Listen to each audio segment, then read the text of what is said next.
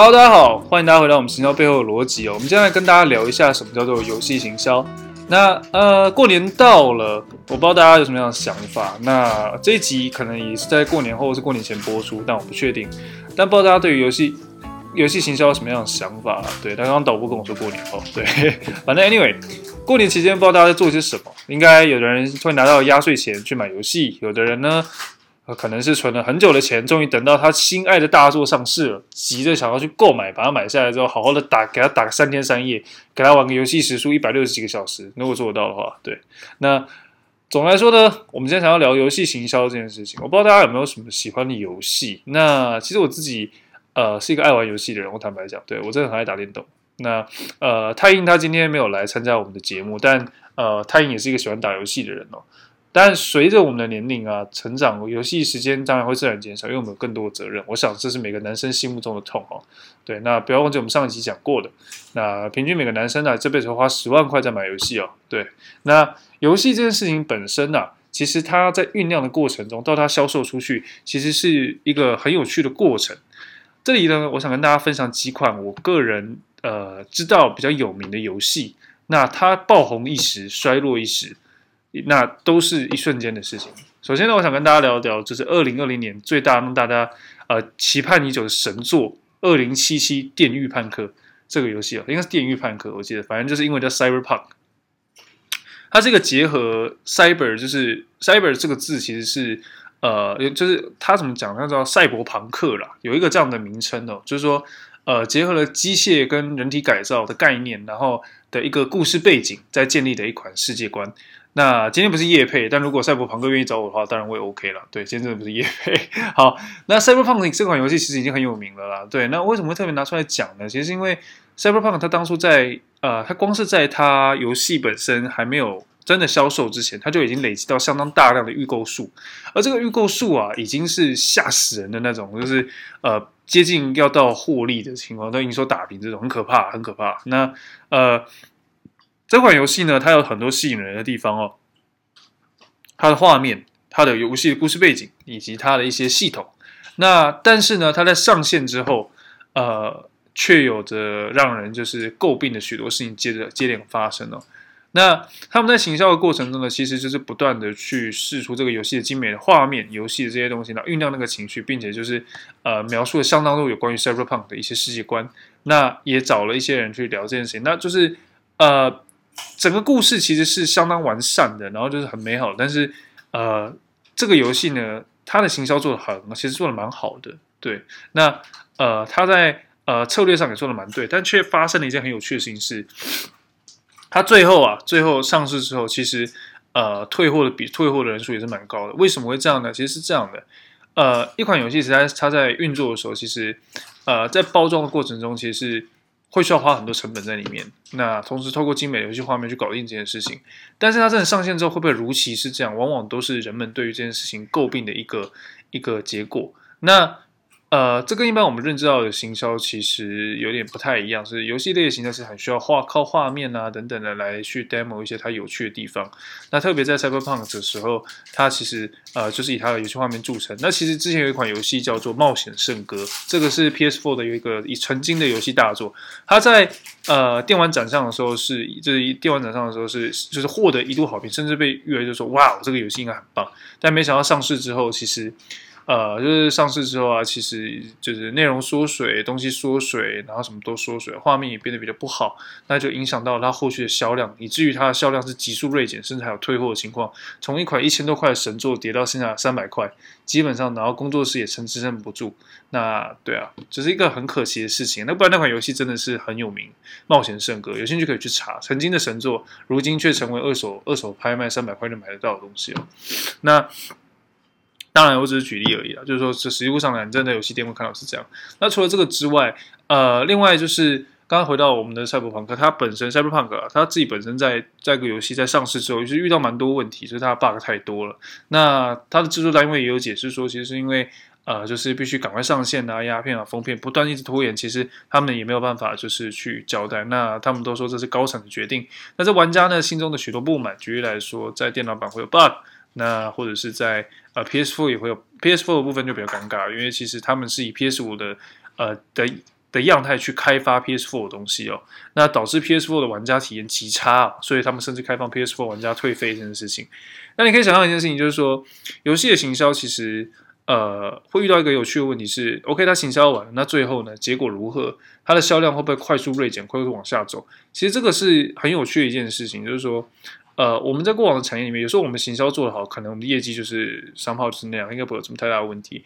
但游戏可不一样，游戏。你很难去说这个游戏啊，它就是市，就是有那个市场在，因为其实游戏都会需要经过一些测试，甚至一些讨论它的游戏性。透过这些讨论，透过这些理解之后，然后内部人员不断做测试，你才有办法真的去认知到，就是说这个东西到底是好不好玩。然后最后上市之后，就是一翻两瞪眼。那预购是一个很棒的一个观测指标了，其实，但是。最后上市之后，如果情况不理想，它的销量又会再度的快速下跌。那有一些游戏呢，它如果不是靠单次购买，像是呃，等一下我要讲这个游戏叫做 Apex Legend，这个游戏呢也是很有名。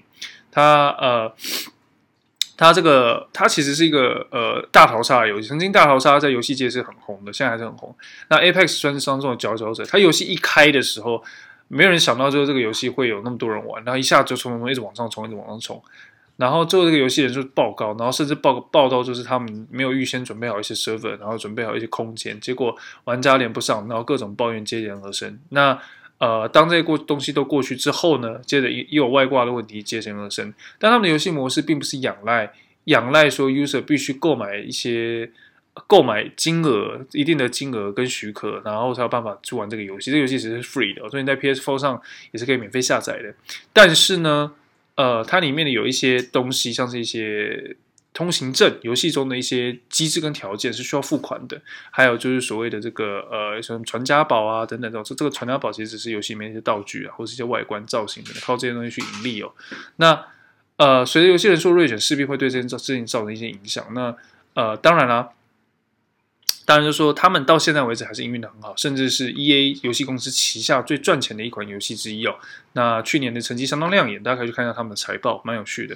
那你就会发现，是游戏市场的推行其实跟我们想象中的很不一样。那一旦它的口碑砸下来之后，基本上来讲，它要咸鱼翻身的几率是难到难上加难，甚至当今天没有实况主帮忙的时候，那会更困难的。我们再讲另外一个另外一款游戏叫《底特律变人》哦，《底特律变人》呢就是一款另外一款哦，我们在讲。游戏行销里面很很有趣的地方，它呈现一个反向而已。正常来讲，我们会希望，呃，很多游戏公司都会希望这个实况主可以帮忙宣传游戏，那或者玩游戏啊，甚至给赞助等等。但底特律变人的开发人员却说了一句话：是实况主玩我们的游戏应该要付我们钱，就却引发了一大相当大的反弹。为什么会这样呢？因为底特律变人这款游戏，它其实是着重在它的游戏剧情。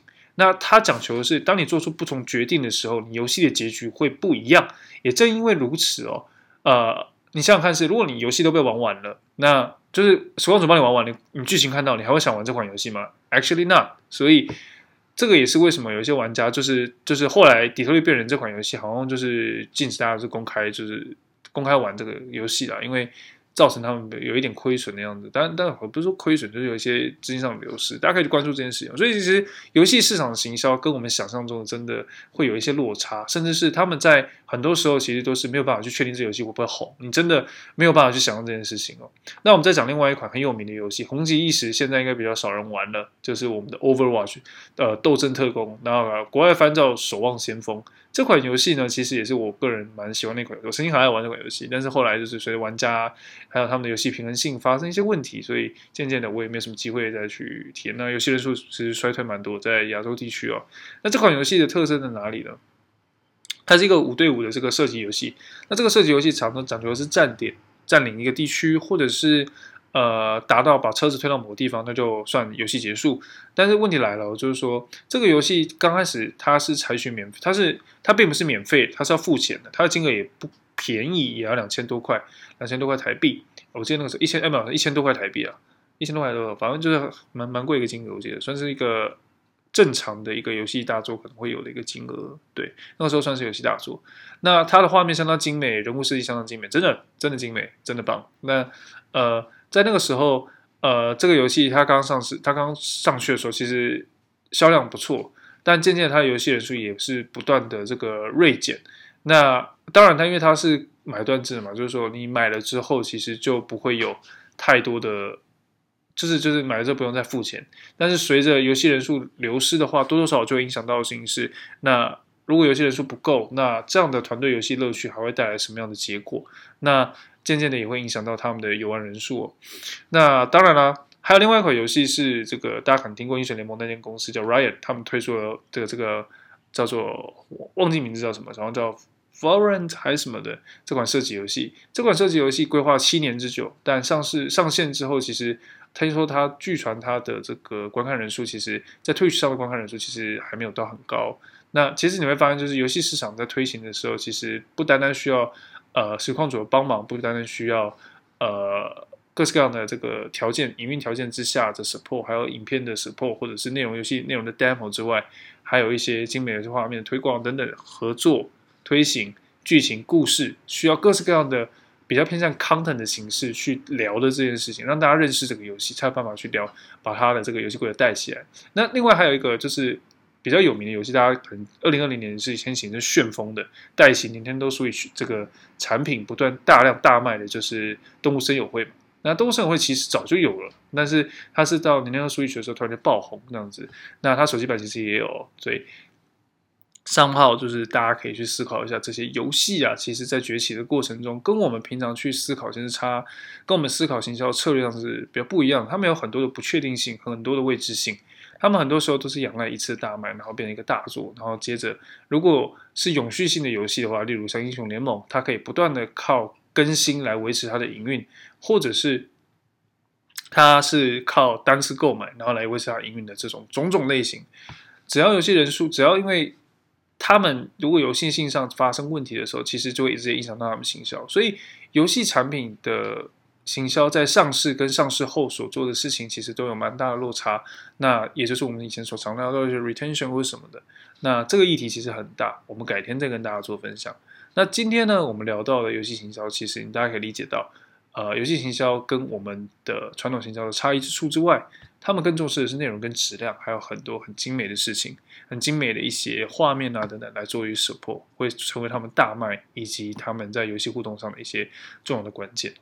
好了，那今天的内容就到这边。那如果你对于呃我们的内容啊，就是今天节目的那条一些内容很有兴趣的话，欢迎就是让我们知道，或者是你有什么想要跟我们分享的，也可以让我们知道哦。好，那今天的节目就到这边。如果你喜欢我们的节目，请记得要 follow 我们的 First Story，或是到我们的 iTunes 上面给我们一个赞，给我们留留言，让我们知道你最近有什么样的想法，或希望我们想要聊的，我们都可以帮你做准备。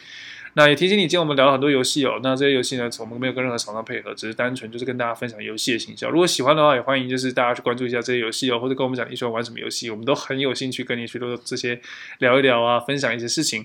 那除此之外呢，呃，提醒你，我们的节目都是礼拜一个礼拜四呃做上线，那记得要 follow 我们。那最后呢，就是呃，新的一年应该这集是在年后上，所以这个时候大家已经过完年了。那过完年了，那希望大家开工大吉，一切顺利。好，那我们下次见啊！对了，先发我们的 IG KT Logic，呃，记得我们需要你们的支持，感谢大家。那我们下次见，拜拜。